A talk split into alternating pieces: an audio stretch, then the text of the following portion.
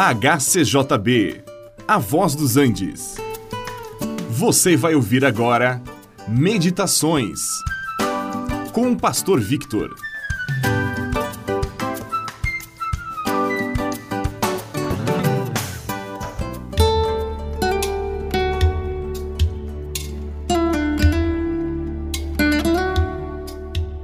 Sede santos, porque eu sou santo.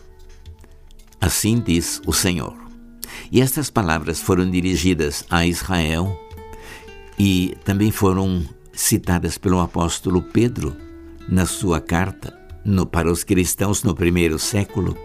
E as mesmas palavras, sede santos porque eu sou santo, também são dirigidas a nós. Talvez nem todos compreendam bem o que significa santificação ou a consagração, por isso é que nós queremos meditar por alguns instantes no significado e nas implicações da santificação, conforme os ensinos da Palavra de Deus.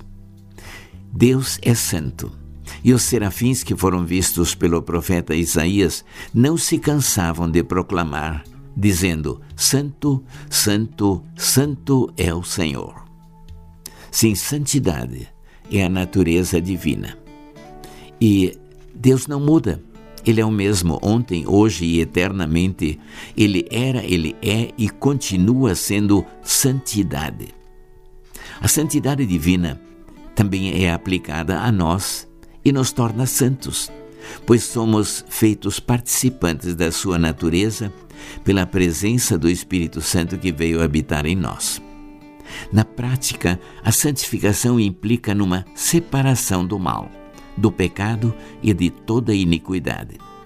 Santificados também são aqueles que se dedicam a Deus inteiramente. Quando nos entregamos sem reservas ao Senhor, quando dispomos a fazer o que Ele quer e a obedecer à Sua vontade, em tudo. Isto é santificação na prática. Santificação também quer dizer andar nos passos de Jesus. Aquele que se diz ser cristão também deve andar como Jesus andou, fazendo a vontade do Pai. Porque fazendo a vontade do Pai estaremos sempre dispostos a servir e isto implica em santidade de vida.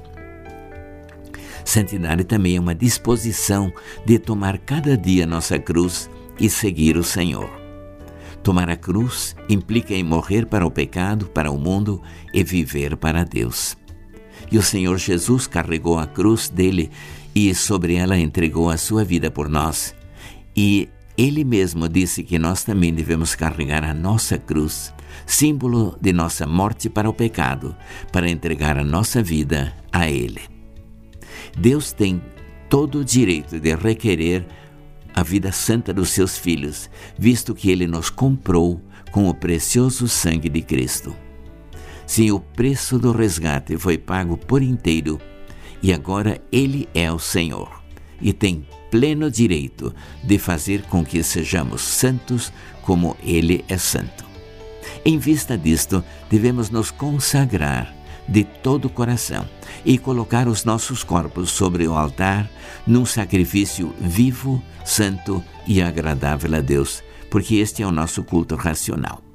Santidade é nada menos que isto, é o que o Senhor requer de nós.